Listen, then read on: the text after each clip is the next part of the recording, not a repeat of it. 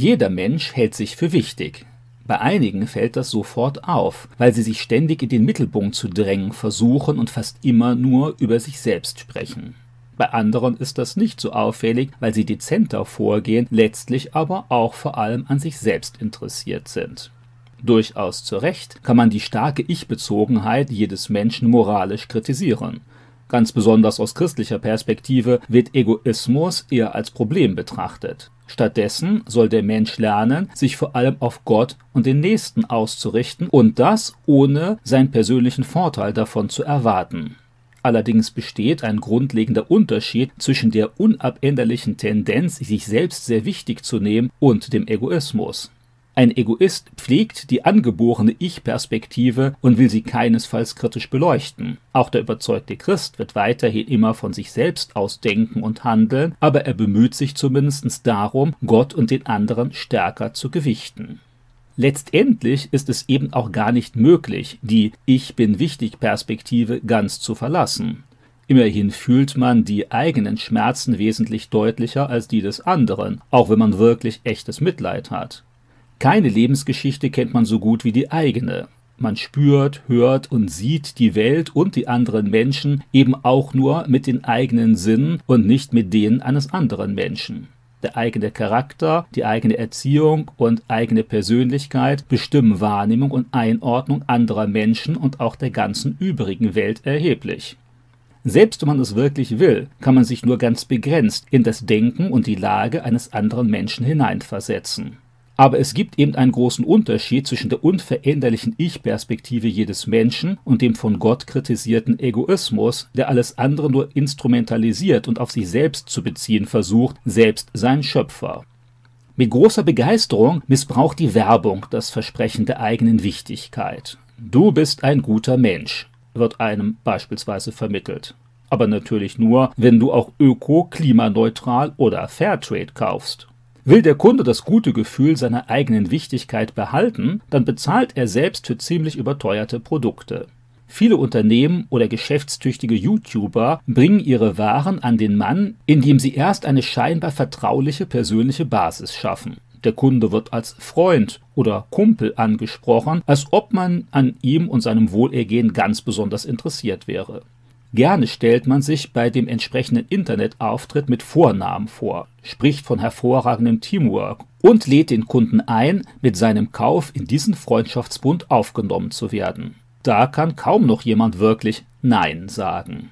Gleichzeitig wird immer häufiger versprochen, dass jeder mit dem ausgegebenen Geld gleich auch noch zum Weltverbesserer wird, wodurch sich das Gefühl der eigenen Bedeutung natürlich noch einmal steigert. Fast alle Unternehmen ernennen ihre Kunden zu Königen, zumindest bis die ersten Konflikte auftreten. Prinzipiell will man alle Wünsche der Kunden umsetzen, denkt und lebt nur für sie, wenigstens in der Werbung. Mit dem Hinweis, dass man doch sicher ein guter Mensch sei, ziehen einem Spendenwerber geschickt das Geld aus der Tasche. Denn wer will schon solch einer schmeichelhaften Aussage ernsthaft widersprechen und sich hungernden Kindern, streunenden Hunden oder der Rettung des Klimas gegenüber als ignorant erweisen? Andere Werbungen sichern einem schon den Besitz der Ware oder Dienstleistung zu, ehe man überhaupt daran gedacht hat, sie zu erwerben. Dein Haus, dein Müsli, dein Urlaub und so weiter.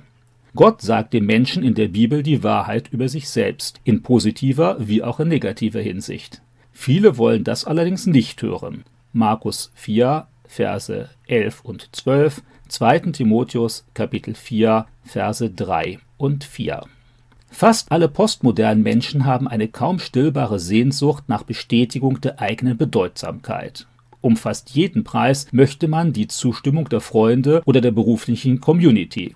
Im Internet drückt sich das aus durch die Zahl der Klicks oder der erhobenen Daumen. Freunde sollen einem die eigene Bedeutsamkeit beständig bestätigen, indem sie kommentieren, wie gut man etwas kann oder wie fantastisch man aussieht. Die eigene Bedeutung kann relativ einfach durch Reisen oder neue Anschaffungen gesteigert werden, sofern man sie auch genügend inszeniert. Wenn Menschen von der eigenen Bedeutsamkeit überzeugt sind, wollen sie jeden Schritt ihres Lebens mit Fotos und Texten dokumentieren, die sie dann online stellen. Die Welt soll mitbekommen, was ich gerade mache oder denke. In der Kommunikation beklagen Leute sich häufig, dass der andere Gesprächsteilnehmer immer nur von sich selbst erzählt, ohne wirkliches Interesse an den eigenen Anliegen. Manchmal aber verhält sich der Klagende ebenso, nur fällt es ihm weniger auf, weil es dann ja um seine eigenen Themen geht. Menschen, die um diese Sehnsucht nach Bedeutung wissen, können andere spielend leicht für ihre eigenen Zwecke einspannen, wenn sie dem anderen nur häufig genug vermitteln, wie gut und wichtig er ist. Gott bestätigt den Menschen als sein geliebtes Kind und sein auserwähltes Gegenüber. Gleichzeitig aber macht er ihn auf seine Grenzen aufmerksam und fordert eine freiwillige Unterordnung unter seine Autorität. Sprüche Kapitel 16, Verse 18 und 19, Psalm 111, Vers 10. Auch Beziehungen, Freundschaften und Ehen werden durch die kontinuierliche Sehnsucht nach Anerkennung belastet. Viele lieben eine andere Person vor allem, weil sie die eigene Bedeutsamkeit steigern kann. Freunde und Partner sollen einen darin bestätigen, wie nett, talentiert, freundlich oder schön man selbst ist. In einer solchen Liebe geht es weit weniger um den anderen, sondern weit eher um sich selbst, auch wenn man sich das nur ungern eingesteht. Solche Beziehungen geraten natürlich noch weit schneller in Krisen als sowieso schon. Wenn man sich an den Zuspruch des anderen gewöhnt hat, bedeutet er nicht mehr so viel und man sehnt sich nach einer Steigerung und nach dem Beifall Außenstehender. Mit der Zeit gerät man auch unter den Erwartungsdruck des Partners, der ebenfalls in seiner Bedeutung bestätigt werden will. Jeder meint schließlich mehr zu geben, als selber zu bekommen und wird deshalb unzufrieden. Viele meinen nicht genügend anerkannt und geschätzt zu werden. Wenn dann noch zum Teil durchaus gerechtfertigte Kritik dazu kommt, sind Partner schnell zutiefst gekränkt in ihrem Selbstbild. Echte Liebe, wie die Bibel sie beschreibt, sucht aber gerade nicht den eigenen Vorteil oder die Steigerung der eigenen Bedeutung, sondern das wirkliche Wohl des anderen. 1. Korinther 13. Ohne Gottes Hilfe ist eine solche, weitgehend selbstlose Liebe nicht möglich. Manche Menschen treibt das übertriebene Versprechen der eigenen Bedeutsamkeit in die Depression. Immer wieder wird ihnen gesagt, wie wichtig sie sind, und sie glauben es auch gerne. In ihrem realen Alltag aber läuft das Leben anders.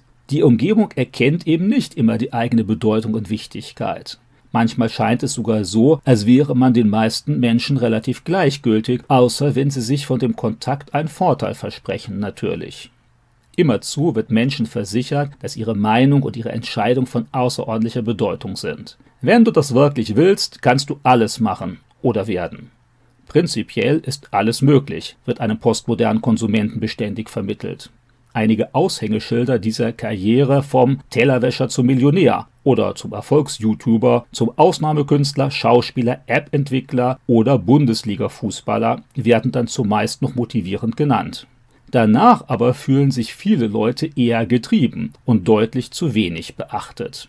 Das latente Gefühl der großen eigenen Bedeutung macht natürlich auch anfällig für Depressionen.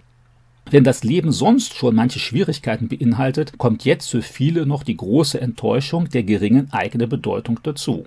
In vielen Fällen hat Depression auch damit zu tun, dass man immer wieder in der eigenen anerzogenen Eitelkeit verletzt wird. Auf der einen Seite ist man von der eigenen Wichtigkeit überzeugt, auf der anderen Seite sieht und erlebt man davon nur wenig.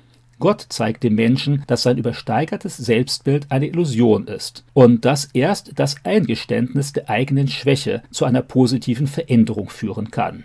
Johannes Kapitel 9, Verse 40 und 41 und 1. Johannes 1, Vers 9 und 10.